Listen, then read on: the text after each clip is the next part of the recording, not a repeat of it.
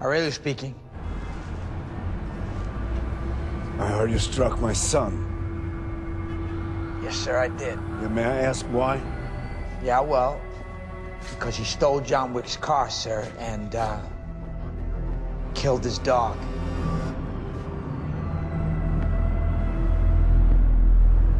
Oh. Buenos días, buenas tardes, buenas noches, buen horario para escuchar Cinefelas. Aquí quien les habla, Teo Borel y mi compañero Juanman el día de hoy. Este, así es, acá estamos. Nada, para hablar de cine, para hablar de acción de tiracos de John Wick. John Wick, película de tiros, película de acción, película de que pasan muchas cosas. Eh, si no la vieron, la tienen que ver porque es nada increíble de ver. Y bueno, hoy vamos a estar analizando pedazos y partes de esta, de esta gran película. Oh, bueno, vamos a hablar de las, de las películas en general de John Wick, más que nada la primera, pero los temas que toca John Wick. Sí, así que nada, bueno, vamos, vamos a empezar. Eh, The Boogeyman. de Boogeyman, tal cual, de Boogeyman. Eh, y un poco, vamos a empezar, si querés, hablando de la primera, la primera escena. Eh, que nada, la primera escena es básicamente el final de la película. O sea, la película, esto no es, no es spoiler, sino que la película, digamos, empieza como termina. Y, y un poco ahí ya metiéndonos en el primer tema, que va a ser el, el género, cómo la película se rinde al género, en este caso, la acción. Me parece que habla un poco de eso, porque la película quizás, como el género de acción lo pide, eh, es, es el durante, ¿no? Es el mientras, es cómo se van cagando a tiro. Y justamente, ya la película plantea eso. Mira, te estoy mostrando el final. Te estoy mostrando el final, porque aparte no es un.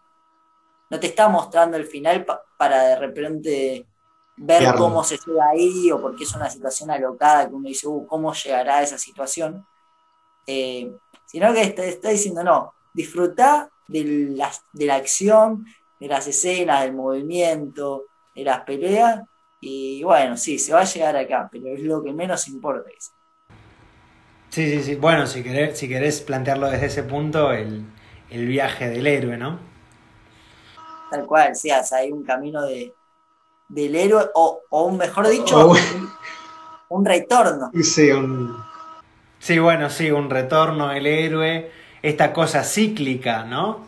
Como diciendo, siendo que es, y bueno, ahí podemos empezar a tocar un par de temas, él es un asesino retirado, y como, bueno, si la película empieza y termina con la misma toma, eh, con él tirado en el piso, literalmente, no es que está en las dos tirado en el piso, es la misma toma, eh, bueno, de manera cíclica, eh, es como el retorno de ese personaje a ese mundo, a esa catástrofe, a esos asesinatos, a esa vida, eh, de alguna manera como planteando, bueno, nunca estuvo afuera.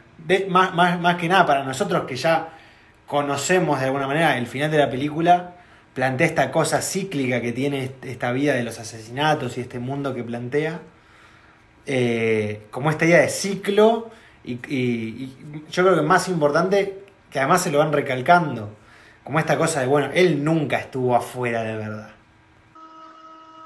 Sí, y en la 2 le vuelve a pasar lo mismo. de- Él, digamos, tiene que volver, pero, pero él no quiere, pero en realidad le pasa eso. Alguien que se metió en ese mundo, de algún modo, no puede salir nunca. Eso es lo que le pasa. Alguien que se metió, alguien que, que asesinó a alguien no puede salir nunca de ese lugar. Y bueno, con eso podemos empezar a hablar un poquito, bueno, el género, las maneras en las que se rinde al género, que yo creo que es no de las más interesantes tal vez, pero de las cosas que yo personalmente más disfruto de la película es la manera de rendirse esta película al género. Que es, no sé si querés definir qué es rendirse al género. Eh, yo lo tomo como, por ejemplo, si vieron el episodio de, de It, eh, donde analizamos, bueno, eh, la película del payaso asesino, y en el final decimos, bueno, el, que el final de la película se rinde al género fantástico. ¿Por qué? ¿Qué es rendirse a un género? Bueno, es llevarlo al extremo, que pierda, no, importa que pierda eh, veracidad o que se vea de manera extraña, lo que importa es llevarlo al extremo y poder, y, poder disfrutarlo, ¿no? Como decir, bueno, estas son las herramientas que nos ofrece un género. Vamos a, vamos a estallarlas hasta lo más que podamos. Sí, totalmente, o sea, es como que... Y aparte es, eh, obviamente, se rinde el género y casi que en un mundo, en un mundo, digo, dentro de ese mundo de la película, donde la acción es lo normal. Es decir, lo cotidiano es la acción, lo cotidiano es las peleas, lo cotidiano es robar, lo cotidiano es asesinar. Mm. Eso es lo cotidiano y es como, es como si quien escribió el guion y quien la dirigió imaginara nuestro mundo viviéndose eh, bajo esas normalidades y de ese modo se rinde el género. Digamos, lo que, lo que en otro lugar podría parecer como algo que es atroz o es cruel o es violento, ahí es normal. Todos se mueven dentro de ese mundo. Todos, casi literalmente, porque después vamos viendo como que en cada película este mundo consume más al... este mundo, de o, submundo, como decías vos antes, eh, va como consumiendo más y más y más al, resto del mundo. Bueno, primero es Nueva York, después es eh, bueno, la, mafia esta, y después es todo el mundo. Sí, tal cual, o sea, es como que ya no, no existe una afuera o un mundo, si se quiere, cotidiano, normal, cuando lo tuvimos nosotros, sino que directamente el mundo es el crimen. Y es como que va saliendo del infierno y va colonizando cada vez más eh, los lugares del mundo. Sí, sí, sí. de algún modo va pasando eso. Y, y, aparte está esta cosa de que a medida que va transcurriendo la saga, pero me parece también en cada película, justamente, como decíamos, este retorno del héroe, él todo el tiempo está buscando salir de ahí o escaparse, pero el, poder que tiene él es tan grande, no sé llamarlo poder, pero digo, las capacidades que tiene él son tan grandes que el mundo se va expandiendo, o ese submundo se va expandiendo tan solo para poder exterminarlo a él. Sí. O para poder atraparlo, ¿no? Para poder traerlo de vuelta, de alguna manera. Como el italiano que lo va a buscar es como esa una garra saliendo del infierno que te, chupa de nuevo para adentro. Y después es el mismo que lo que se da, que no se da cuenta lo que hizo, ¿no? Eh, que, aparte se lo dicen, ¿no? Eh, a este, al italiano en la segunda le dicen, vos trajiste al diablo de vuelta y no sabéis lo que hiciste. Lo marca de ese modo. Sí, sí, sí. Eh, Ah, iba a decir algo con respecto a eso y se me olvidó. Pero sí, sí, sí. Además, como esa cosa de... También una cosa, como que él intenta salir de ese mundo, pero intenta salir eh, bajo los medios equivocados, ¿no? Eh, su forma de salir de los asesinatos es matar a todos. Que no quede, que no quede uno. Tal cual. O sea, tanto los que lo quieren exterminar como él que se, o, como él que se quiere ir, terminan generando una retroalimentación que en el fondo lo único que sigue haciendo es alimentando eso, alimentando ese mundo y hasta lo van eh, acrecentando cada vez más. Sí, sí, sí. Bueno, y así como muy interesante este mundo que decimos, eh, que pues decías, ¿no? Bueno, se rinde bajo las reglas del asesinato, del crimen, pero reglas al fin. Eh, más que nada con el tema del hotel y eso. Sí, bueno, tiene, tiene o sea, eso que es, es interesante, que justamente este submundo tiene sus propias reglas, que son quizás antónimas a las cotidianas que conocemos, eh, pero tiene reglas. Y, y, aparte quizás hasta las reglas son más, en ese submundo son más importantes que hasta para nosotros, porque eh, por ejemplo, el dueño del Continental, que es el hotel del cual es miembro John Wick, eh, le dice a él en la segunda película, sin reglas no seríamos nada o seríamos como animales. Peor, ¿no? Seríamos como, como animales, nos manejaríamos mediante el instinto. Cuando uno en realidad asocia todo lo que hace, todo lo que se hace en ese hotel, uno lo asocia a lo salvaje, de alguna manera. Sí, y quizás tiene hasta la película una posición casi como como de retorno a más a lo instintivo que a, las reglas. Fíjate que hasta donde hay reglas ocurre todo esto. Este, entonces quizás las reglas no sean la garantía de que esto no ocurra. ¿no? no, no. De hecho, pensándolo ahora, lo que lo termina llevando de regreso a ese mundo es el instinto, el instinto de venganza, el instinto de supervivencia.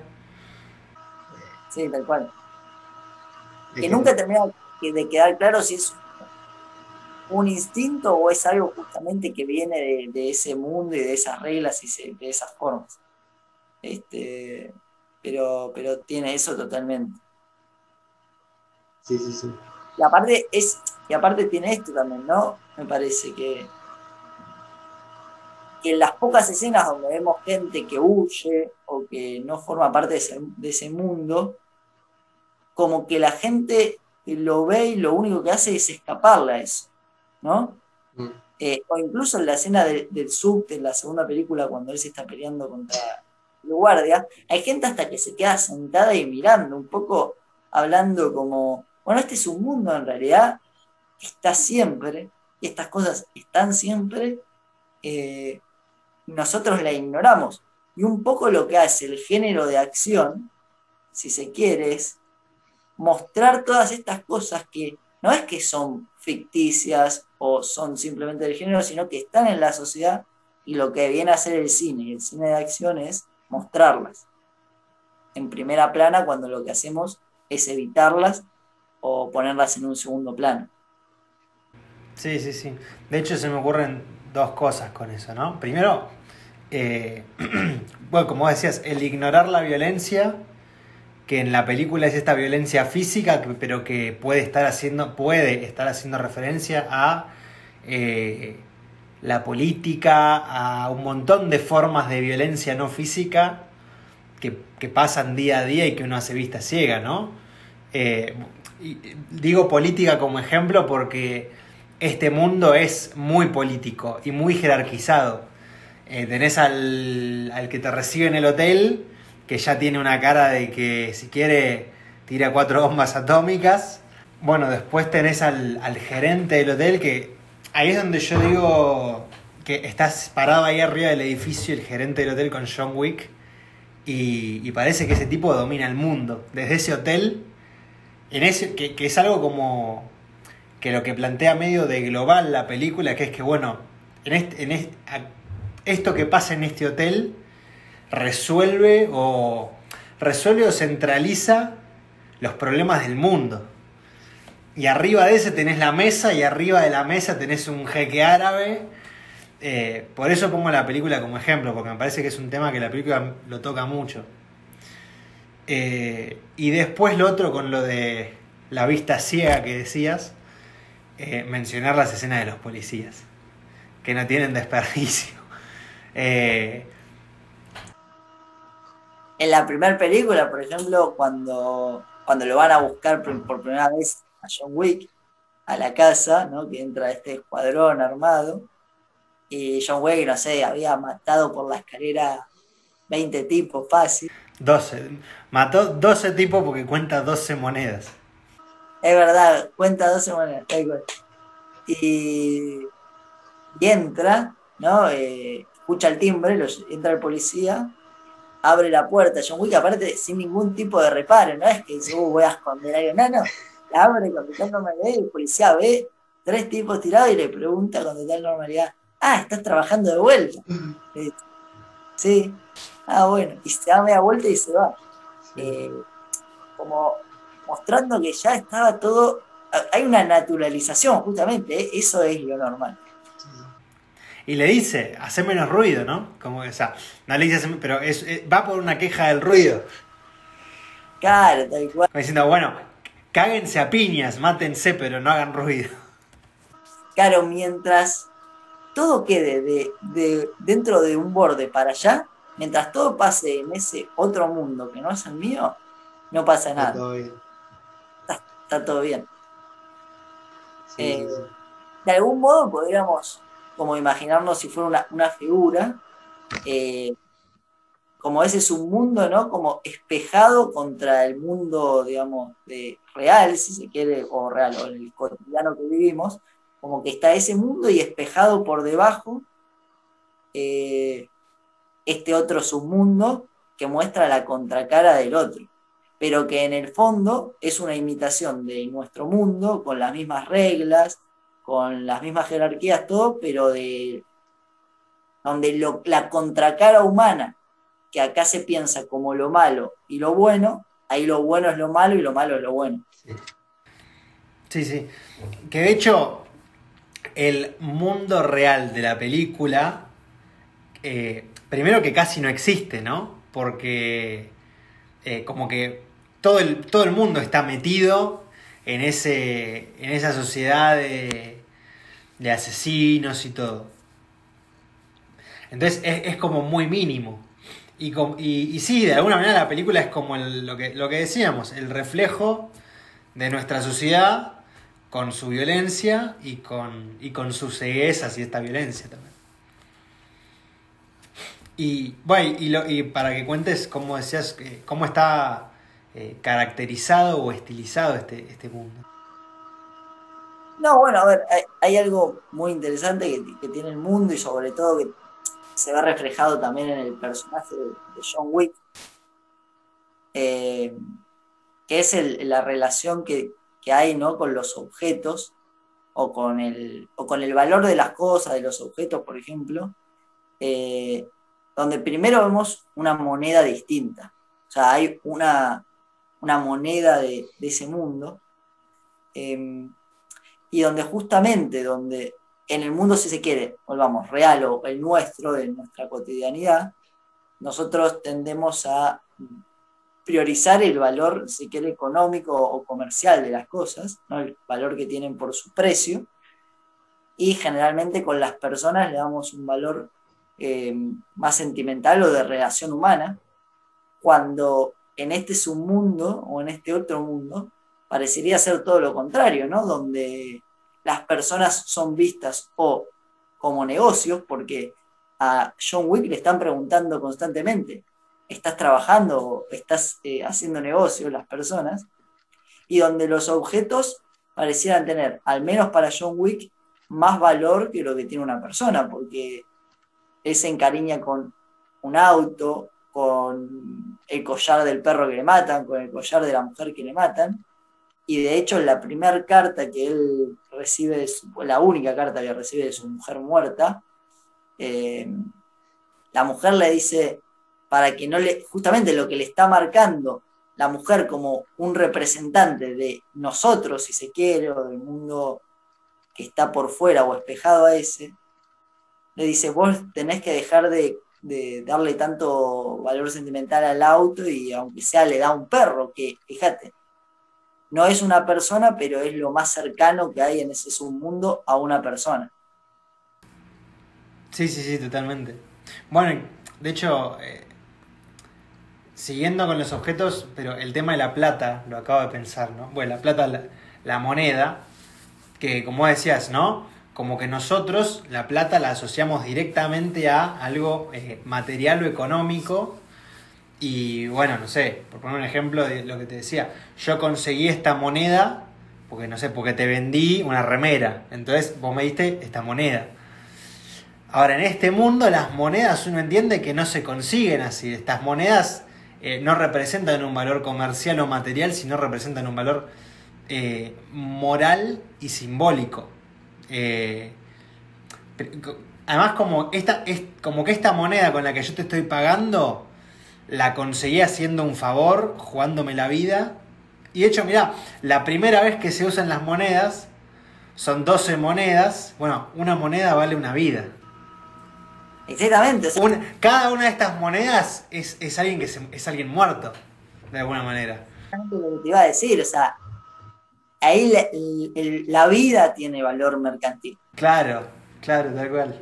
Y los objetos, los objetos pasan a ser algo sentimental. Porque cuando le roban el auto a John Wick o le matan el perro, eh, él está, de alguna manera, lo que está vengando él no es un robo, sino un daño a, su ser y a, su, y a sus sentimientos. Él, como la única frase importante o, o de aclaración que tiene es, "Bueno, este perro para mí simbolizaba o significaba el luto, el poder hacer mi luto. Y vos me sacaste eso. Entonces no está vengando, ah, bueno, me robaste el auto, no, me robaste algo que para mí era importante. Este, sí, claro, o sea, era importante, justamente dando contra, eh, dando la contracara de vuelta en este espejo, no era importante porque, como podría decirse hoy, no sé, si a una persona le roban el auto y sale en la tele, podría decir, yo me pasé trabajando para este auto, y que casi lo habla siempre desde un sentido económico, ¿no? Del esfuerzo que hizo trabajando, que uno lo entiende. Pero claro, acá eso se va totalmente y no importa si el auto valía mil millones de dólares o 100 pesos. Era el valor sentimental que él tenía con ese auto. ¿entendés? Y, y no le importaba otra cosa. Por eso, por eso, y él lo dice, lo dice en la escena cuando antes de robarle, el hijo del mafioso italiano le viene a preguntar cuál es el precio. Él dice, no, esto no tiene precio. Y bueno, y después volviendo, bueno, volviendo un poco al tema, no sé si querés decir algo más con esto de- del juego de valores. No, yo creo que, que Eh, eso, igual eso ya es fantástico. Cómo la película juega con el tema de. Bueno, que venimos diciendo, que el cambio de valor entre, entre personas y objetos es, es magnífico. Y.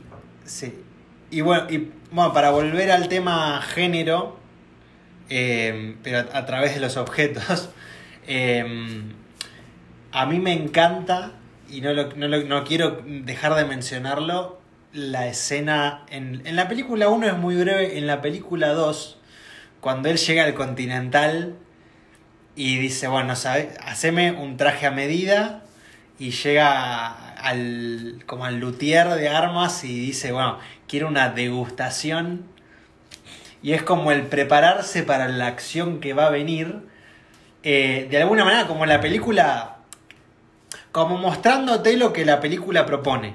O sea, si dijimos que la película propone, bueno, acá nos vamos a cagar a tiros y lo que importa es cagarnos a tiros, que de hecho después podemos hablar, ¿no? De, de la excusa del perro para cagarnos a tiros de alguna manera.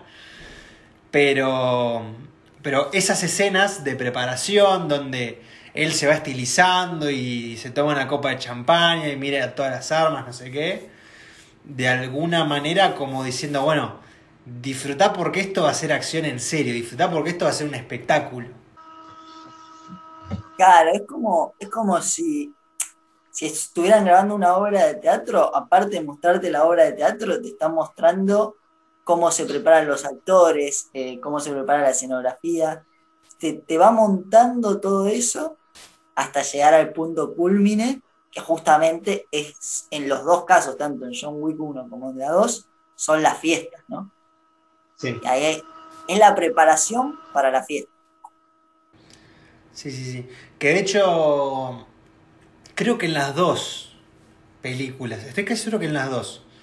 Eh, Bueno, igual en la primera es una masacre y en la segunda él se va colando hasta encontrar a la mina que tiene que matar y la mata. Eh, eh, en la segunda toma más importancia el escape que lo que él tiene que Sí, hacer. que el llegar. Y porque, pero justo narrativamente eso es porque en la segunda él ya no está, ya la odisea no es llegar a un punto, sino, bueno, como, como diciendo, bueno, yo pude sacar un pie de esta laguna, uy, bueno, me, me volvieron a meter el pie, bueno, meto otro pie adentro, pero lo importante es volver a salir de, de la laguna, digo la laguna, me refiero a, a este mundo de, de la mafia y de, y la muerte. y- Sí, como decíamos antes, ¿no? De, que él está buscando escapar. Todo el tiempo está buscando escapar. Sí, sí, sí. Eh, y también cómo se prepara uno, ¿no? Para esas cosas. Porque yo cuando salga yo muy 4 voy a ir de traje. al cine. Eh, no me cabe una. Yo, yo a ver John Wick 4 voy, voy de traje. Eh, bueno, también con el tema de los objetos, el tema... No con el tema de los objetos, pero con el tema físico, ¿no? Lo que hablábamos de... Bueno, mencionamos que John Wick tiene una única línea así, pero que es un tipo como que no habla en toda la película.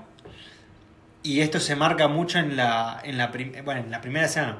En la escena donde Vigo, el padre de- del chico que le robó el auto y le mató el perro a John Wick, eh, lo llama y le dice, bueno, perdonalo, arreglemos esto como gente civilizada. John Wick le corta y Vigo le dice a su compañero, le dice, bueno, dijo suficiente. Que de alguna manera lo que está diciendo ahí es, bueno, esto acá no vamos a ponernos a hablar y discutir sobre la filosofía de la vida y el perdón, no, acá nos vamos, de nuevo, acá vamos a venir, nos vamos a cagar a tiros y vamos a disfrutar cagándonos a tiros. Sí, o sea, vamos, vamos a accionar, a hacer. Vamos Ah, a sí. ver acción. Y, y en ese sentido, de vuelta, rindiéndose al género desde donde el personaje principal hace más de lo que habla. O sea, quizás eso es una de las mejores cosas que tiene la película, que es eh, en la acción el personaje principal hace más de lo que habla. Eh, en- y en ese sentido el actor está, está muy bien. No, eso está buenísimo, que se come la película y, y debe ser de, de los... Debe, debe estar eh, Tom Hanks en Náufrago y abajo John Wick en... Pero claro, pero aparte lo que tiene es que, por ejemplo, no. Claro, vos me decís, no es la actuación, no sé, de DiCaprio en Once Upon a Time, eh, donde el chabón habla, hace un monólogo y, y es tremendo. El chabón con, con acciones, usando el cuerpo, justamente, eh, le basta para llevar adelante la película. Sí, sí. Bueno, de hecho lo que decís del cuerpo, porque no es que es un gran actor. o sea, está todo bien, pero Keanu Reeves no es el actor del... Pero lo que decías del cuerpo, para conectarlo con lo que decíamos, bueno, y justamente de la acción y no el hablar, eh, un poco hablando de, un, un poco hablando, un poco haciendo referencia a lo que entiende la película como cine o, lo que entendemos nosotros como cine, que es bueno, nosotros no, no te vamos a contar una historia a través del diálogo y narrarte una historia a través del diálogo, sino a través de acciones. O sea, no, no, no vamos a estar explicando cosas y hablando y dando monólogos. eh, vamos a hacer eso solamente cuando sea necesario para dar una explicación realmente necesaria o para. o para. nada, para hacer que la película avance, porque tampoco vamos a hacer cine mudo. Pero. Pero la película son acciones y es el uso del cuerpo y es. y es lo visual.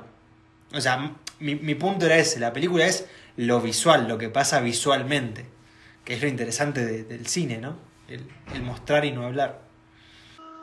Sí, com- completamente. Y, justamente, o sea, un poco volviendo siempre sobre la misma idea, pero es eh, lo visual desde el rendirse al género. Sí, sí. Es que la película lo hace de muchas maneras diferentes, ¿viste? O sea, hace esto que nosotros hablamos de, de hablar del género, de, de llevar las cosas a un límite, pero lo hace desde muchos puntos de vista. Lo hace a través de los objetos, lo hace a través de lo simbólico, lo hace a través de, del hablar, lo hace a través de las letras, que ahora podemos mencionar las letras si querés. Como que lo hace de muchas maneras. Sí, tal cual. O sea, e, e incluso, eh, bueno, si querés podemos un poco lo- lo de las letras, pero en esas letras quizás hasta incluso está mostrando lo del hablar, donde hasta a veces cuando tengo que decir ni siquiera hablo, sino que utilizo las letras en pantalla. Que esto lo podemos ver en, en escenas de la primera película, sobre todo, eh, donde muchas veces vemos una escena y, y frases como si fuera un cómic, eh, o lo vemos a- al mafioso italiano cantando y abajo aparece la letra en ruso. Y, y un poco esto, o sea, diciéndote, a veces cuando tengo que decir hasta prefiero hablar que, prefiero digo, poner letras que hablar. Sí, sí, sí. Bueno, de, de nuevo volviendo a lo visual, ¿no? Eh, y no, no sé si te parece, yo, yo lo menciono para que de ahí tome la gente y, y lo piense. No es que necesariamente la película está haciendo esto, pero yo hago referencia eh, en mi visión de la película. Esto que decimos, esto que planteamos de las letras, eh, me parece que hace mucha alusión a la idea de cómic, a la idea de, una historieta cómica dibujada eh, a través de las letras, que es algo parecido a lo que hace Tarantino en Kill Bill. Que de alguna manera e- ese, ese personaje también es una historieta, un superhéroe de dibujitos, un dibujito llevado a la vida real y llevado al extremo, como sabemos que Tarantino lo sabe hacer, ¿no? Eh, no digo que las películas dialoguen, pero me parece que desde ese punto de vista proponen cosas parecidas. Este, total. No sé si, si, si querés, por ejemplo, hablar un poco de, de lo que me habías contado de- del cine clásico. Bueno. Sí. Bueno. Cortamente. eh, porque también es una, es, una cosa un poco disparatada también. Vamos a ser justos. Eh, no, pero de alguna manera funciona en la película esta idea de que todos saben quién es John Wick. Eh, digo, ¿por qué es esto importante? Porque de alguna manera todos entienden lo que simboliza y entienden. Bueno, de hecho, John Wick está anclado a- al Boogeyman, ¿no? Al, ¿cómo se, al cuco o al hombre de la bolsa. Eh, como convirtiéndolo, bueno, bueno, convirtiéndolo en un personaje místico. Em, entonces, de alguna manera, este personaje, vamos a, a usar de ejemplo la primera película, bueno, de hecho, pasa en la primera película con Vigo, que es el, el jefe de la mafia. Si queremos, y solo si queremos, podemos pensar, bueno, Vigo, Vito, Corleone, el jefe de la mafia, eh, cine clase. ¿Por qué hago esa referencia en- con los jefes de la mafia? Eh, y con esto de entender lo que significa John Wick por la idea de cine clásico. Por cine clásico nos referimos a, podemos remontarnos, no sé si al 30, pero a, los 60, eh, al, cine puramente, o, o que era muy, muy, muy simbólico de verdad. Que antes de que existiera, digo, antes de que existieran las películas de Hollywood o Hollywood en sí, eh, entonces podemos, o, se puede entender a- al jefe de la mafia, bueno, como una representación del cine clásico o un entendimiento del cine clásico, eh, puro de alguna manera. Y bueno, acá voy a citar a nuestro profesor Dani, que fue el, primer profesor que tuvimos de cine, Juanma y que planteaba en la historia del cine, por así llamarlo de alguna manera, eh, tres tipos de cine, entre comillas. Eh, que, bueno, el cine clásico, que es lo que acabo de explicar, el cine moderno, que son directores que en respuesta a todos estos simbolismos eh, rompen con eso y, bueno, y ahí se crean la idea del cine comercial, los blockbusters, Avengers Endgame y, y váyanse todos a, a ya saben dónde, todo ese tipo de cine más comercial.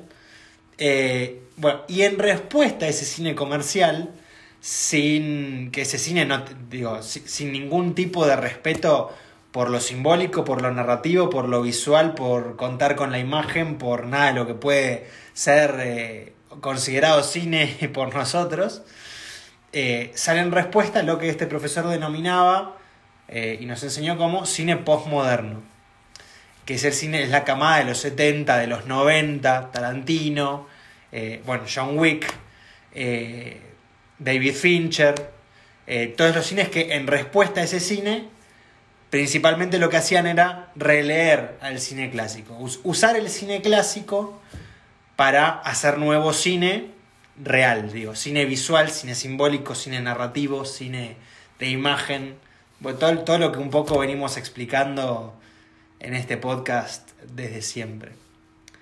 Uy, qué largo se está haciendo este- esta explicación. Entonces, de alguna manera, eh, este personaje Vigo representando al cine clásico, su hijo representando a este hijo deforme, medio boludo del cine clásico que podríamos entender como cine moderno, y eh, John Wick como el cine postmoderno viniendo a corregir ese, ese traspié o, o esa deformación del cine. Eh, tendría que haber ensayado todo ese discurso largo porque era mucho, era mucho para explicar, no me di cuenta de que era tanta cosa para explicar y espero se haya entendido. Yo creo que sintetizando eh, y un poco anclando este, Sí. este- toda esta idea que acabas de desarrollar en relación al concepto del, del valor, eh, justamente si hay algo que no entiende, por, por no ser tan peyorativo con, con lo que llamamos cine moderno, eh, o no ser tan hater, vamos a decir, podemos decir que si hay algo que no entiende el hijo de Vigo, es el valor más allá del comercio o del precio, en este caso del auto. ¿No? Y un poco el cine moderno es eso, en- entiende el cine en su valor comercial, eh, sin importarle el resto de las aristas, no porque los, el cine, los otros cines no sean comerciales, sino que ahí prepondera eso y quizás no importa tanto el otro. Y en John Wick, eh, como que se retoma, como hablábamos antes, este valor por los objetos, eh, justamente sentimental, ¿no? Dándole otro valor. Y el padre, lo mismo, explicándole al hijo, vos no, no entendés lo que acabas de hacer. Eh, en el medio quedó ese cine moderno que quizás no entendía lo que ellos dos, como parte de esas reglas, entendían. Muchas gracias, Juanma. No sé qué sería este podcast sin vos. Pero bueno, espero haber Echado luz sobre los conceptos. Sí, pero a veces más se, oscurece que lo que se aclara. Bueno. Sí, sí, sí, sí. sí. Ahí, Entre la emoción, eh, la cantidad de cosas que había que explicar en un minuto y todo, eh, se, me hizo, se me hizo bola en la cabeza. Así que nada. Pero bueno, saliendo un poco de, de esto, Sí. eh, vamos, a hablar, vamos a hablar de, de algunas escenas. De, del encuadre algunas escenas, de cómo están. Dale, dale. Eh, va, ¿querés, ¿tenés alguna voz que tengas así que, que recuerdes? No, pero vos me, me habías, me habías marcado una específica. Bueno, sí, na- bueno, na- narrativamente y, y- y más que nada para, para no dejar de lado la figura del director y, y la idea de, del estilo de la película y todo esto que hablábamos. Eh, es una película muy eh, fría, fría en sus tonos, fría en el sentido de que, perdóname, ¿eh? fría, perdón, eh, frí- fría en sus tonos, fría en el sentido de que predominan los azules, eh, los tonos fríos. Salvo dos escenas, eh, de las cuales solo recuerdo una, pero son momentos en los que John Wick está descargando de alguna manera, descargando toda esa ira, si queremos, a nivel digo, narrativo, que el personaje está conteniendo por, por la muerte de su esposa, por su luto. Em, principalmente esto se nota en la escena donde él agarra el auto y va a correr en las pistas de aviones, eh, donde él de alguna manera está como descargando toda esa energía que él tiene contenida. Eh, la toma anterior a esa es en, es en un cementerio, lloviendo, de nuevo una imagen fría, corte a esta imagen calurosa, o sea, los colores pasan automáticamente solo durante esa escena eh, a ser cálidos, a ser rojos, el piso te quema, eh, John Wick adentro del auto está sudando con el rayo del sol pegándole en la cara y después vuelve a ese tono frío. Y bueno, después para que vos comentes lo que vos decías de, de cómo está también estilizado de esta misma manera el, el submundo de, de los tiracos. Pero otro encuadre así que, que me llamó la atención para, y para mencionar, eh, que hay mil encuadres para mencionar en la película, pero cuando él llega al edificio donde va a matar al hijo de, de Vigo, eh, son varios edificios y de alguna manera están formando un ataúd. Mu- Muy, eh, digo, como se dice, muy... eh, como suavemente, pero no es suavemente. Sí, sutilmente, muy sutilmente. Eh, los edificios van como formando un ataúd eh, por, por, por la forma en la que están filmados, la cámara está desde el piso. Y bueno, de, alguna manera ahí va a estar la muerte mostrada en esos edificios, eh, de alguna manera contando con la cámara. Em, Y un poco eh, esa también, es- esa formación del ataúd desde el plano, puede verse como un retorno hacia, hacia la esposa que nos habían mostrado en el cementerio, donde de algún modo, si el perro era a través del cual él iba a poder hacer el duelo y se lo matan, bueno, ahora el duelo pasa a ser matar a este tipo. Y la figura del ataúd, refiriéndose a ese ataúd que se nos había mostrado que era de la esposa. Bueno, de hecho en el velorio de la esposa, él está, él- eh, hay una toma que está desde dentro de la tierra, como si fuera la esposa mirándolo, digamos, Eh, pero ves tierra, tenés tierra a los costados de la pantalla y, y parece que el que está enterrado es John Wick. Que de hecho, eso es algo que acá, acá en la facultad, va, te cuento. Eh, la semana pasada justamente nos estuvieron contando sobre esta como se dice, como este recurso de usar elementos para cancelar partes de la imagen. Eh, como puede ser, no sé, por ponerte un ejemplo, cuando él, es, cuando él recién adopta al perro, eh, hay una escena que están... O bueno, una escena mejor, cuando él abre la puerta y baja a donde está... a- bueno, donde va a hacer la escena del martillo, que es tremenda esa escena. Eh, pero to- toda esa escena es, vos ves la escalera y la puerta y él bajando, pero todo el resto de la escena es oscura. De alguna manera como recortando la pantalla. Eh, que, simplemente nada, es un recurso que esta película usa un montón, pero un montón, un montón, un montón. Y yo no me había dado cuenta hasta que, hasta que me lo explicaron acá en la facu. Sí, de algún modo eh, es como que siempre está bajando, ¿no? De vuelta al submundo, si se lo quiere. O sea, siempre ese camino formado. Sí, sí, sí. Lleno de elementos. Bueno, la escalera esa es un elemento, es un eje vertical asombroso. Es un eje vertical asombroso. Baja la escalera, agarra el martillo y empieza a romper y. Sí, y, y justamente de vuelta, cuando él tiene que volver a ese mundo que está por debajo, tiene que ir por debajo de su casa de vuelta, tiene Sí, sí. que romper esa división y ir por debajo de vuelta. Él está en como en constante descenso, ¿no? Es como un infierno. Sí, sí.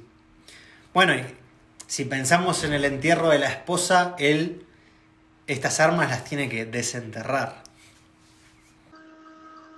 Por eso, o sea, de vuelta lo, lo mismo. Sí, sí, sí. justamente. Y, volviendo un poco a esta cosa de- del infierno y, y de cómo está mostrada la película, eh, toda la película ¿no? tiene como una forma dark que de algún modo me parece que acompaña al personaje, porque justamente, cuando, como vos decías, cuando él está con ira o tiene que descargar esa ira y demostrarla, se le nota que es precisamente estando solo y con el auto, que es como si él estuviera con el auto, como si estuviera, no sé, con, con alguien a quien sabe que lo va a sostener, ¿no? Como si estuviera con un amigo, con su papá, con su mamá, con su pareja. Eh, ahí él logra descargarse. Pero después, cuando él tiene que salir al mundo, o a ese mundo, y socializar, él se vuelve completamente frío, ¿no? El único lugar donde él puede eh, sacar su parte más afectiva es simplemente, en este caso, con el auto o hasta quizás con el perro. Pero a la hora de salir, está siempre en esa tónica fría y oscura. Sí, sí, sí. Bueno, yo creo que no tengo nada más que agregar. Este, así que nada, yo creo que hasta acá llegamos al capítulo de, de John Wick. John Wick. The Eh, Boogeyman. Así que nada, esperemos que, que algo, que algo les haya gustado, que hayan podido entenderlo de Víctor Lo- Sí, sí. y eso. Que para mí igual estuvo bien explicado, por ahí es largo, pero para mí estuvo muy Sí, bien sí, sí. explicado. Vamos, vamos. Después, después lo, releeré, lo veré de nuevo y veré que. Pero bueno, sí, sí, sí. Me ha gustado. Bueno, esperamos que, sí, como dijo Juanma, que les haya gustado, que hayan encontrado algo interesante. Eh, compartan si les gustó, eh, dejen comentarios y véannos por Instagram, que ahí estaremos nosotros o otro individuo que no sabemos quién es. eh, Subiendo pequeñas cosas. subiendo pequeñas cositas a Instagram. Pero bueno, les mandamos un saludo a todos. Vean cine.